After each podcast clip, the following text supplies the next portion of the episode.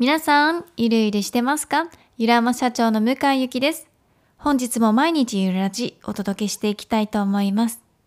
えー、今日はですね、私たちのグループのメンバーがこうハマっているスケジュール管理について皆さんにもシェアしていきたいなと思っています。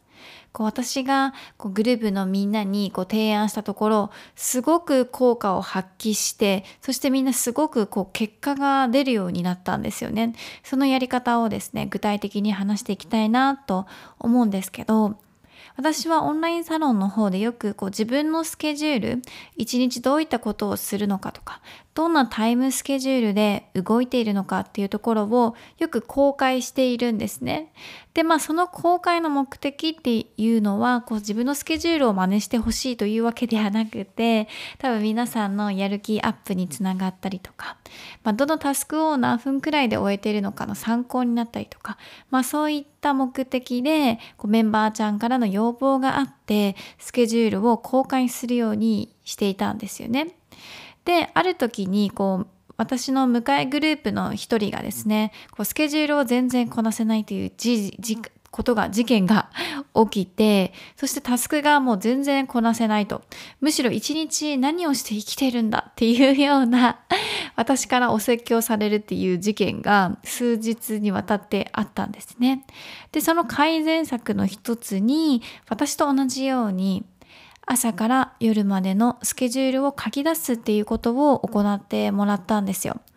で、最初は私がこうアドバイスをしていたんですね。この時間は何しているのとか、この時間って無駄だよねとか、この時間とこの時間を一緒にすればいいんじゃないとか、まあ時間を書き出したことによって分かったこう不効率な時間っていうのが たくさん見えてきたので、そのこうフィードバックじゃないですけど改善策をですね、まあ、その子に教えてたんですよね。で、その結果、その子がめちゃめちゃ仕事をこなせるようになって、タスク管理がすごく上手になったんですよね。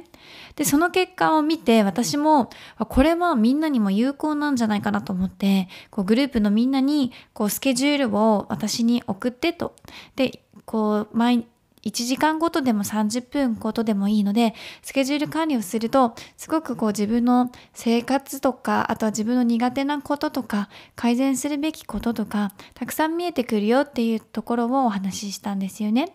で、そこからみんなも毎日私に朝スケジュールを、1時間ごとのスケジュールを書き出して送ってくれるようになりました。で、結果それがもう全員に良かったんですよね。これが一番大きな成果だなと思いました。全員に良い、良かったこうマネジメント方法、結果が出るマネジメント方法ってなかなかないじゃないですか。こう性格の違いとか、まあ、生活習慣の違いとかもあるので、こうなかなか全員に全員結果が出るやり方って見つからないものなんですよね。だけど、まあ私たちのグループはですね、皆さん意識が高くて、こう目的もしっかり明確にあって、で、そしてタスクをこなしたいっていうこう自分のやる気っていうのもあるからこそだとは思うんですけど、毎朝欠かさず一日のスケジュールを送ってきてくれて、そしてそれをこなして、そしてより多くの仕事とか、えー、自分のやるべきことに向き合えるようになったんですね。で、そのスケジュールの中には仕事だけではなくって自分自分が昔からやりたかったと思っていた勉強だったりとか趣味だったりっていうのも含まれているんですよね。もう完全にこう、ライフワークバランスといいますか、が整った、整ってきた全員という感じなんですよね。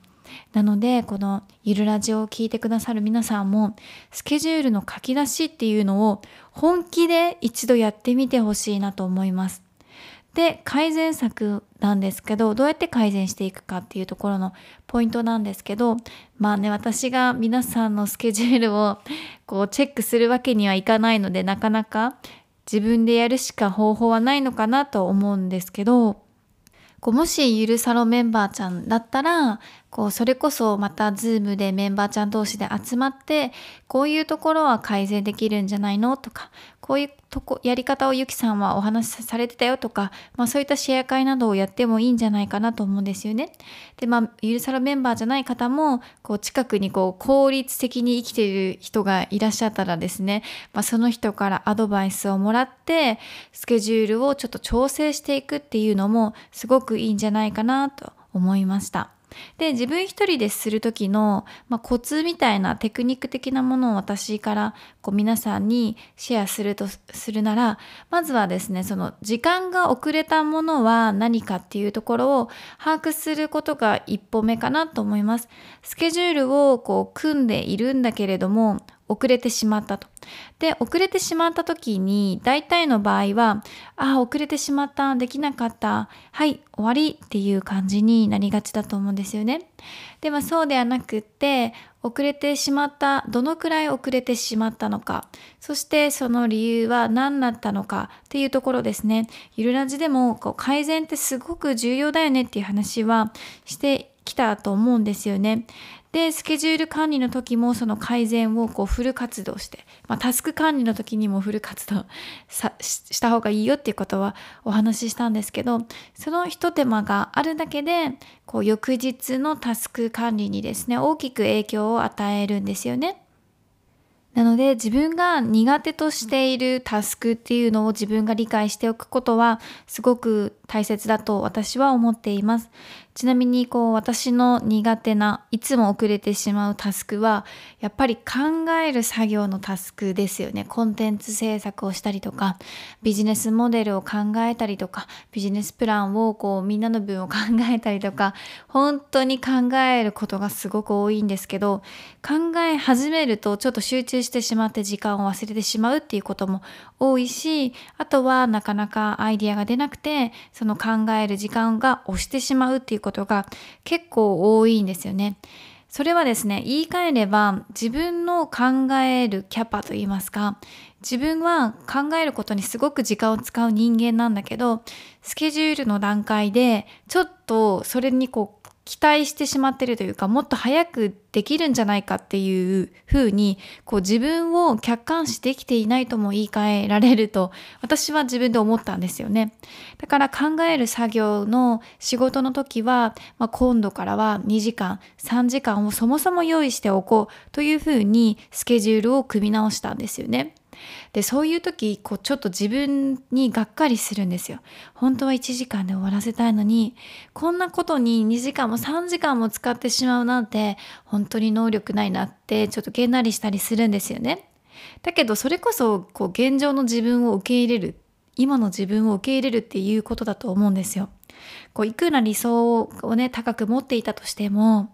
そこに自分が釣り合っていなかったら、まあそもそもタスク管理もできませんし、スケジュール調整もできないですよね。現在地をしっかり自分が理解することで、目的地までの距離とか、時間とかを測れると私は思うんですよね。だから、こう遅くなってしまうタスクとか、なかなか素早くこなせないこととか、まあそういったことに対しては、もう受け入れるのが一番だと思います。私はなかなか早くできないなとか、本当にとろいなとか、集中力がこう全然散漫していて、集中するまでに時間がかかるなとか、いろいろな自分が見えてくると思うんですよね。その一つ一つを、まあ、直す努力もしていくんだけど、まあ、ある意味ちょっと諦め半分なところも持ちながらスケジュール調整をしていくと本当にこう自分らしいスケジュール管理っていうことができるようになると思うんですよね。そして夜にはこうタスクを確認した時に100%の確率でこなしているっていうのが続いていくとこう自己肯定感もアップしてよしまた明日もタスク頑張ろうとかもう一つちょっと重たいタスクを足してみようかなとか新しいこう地に足のついた努力ができると思うんですよね。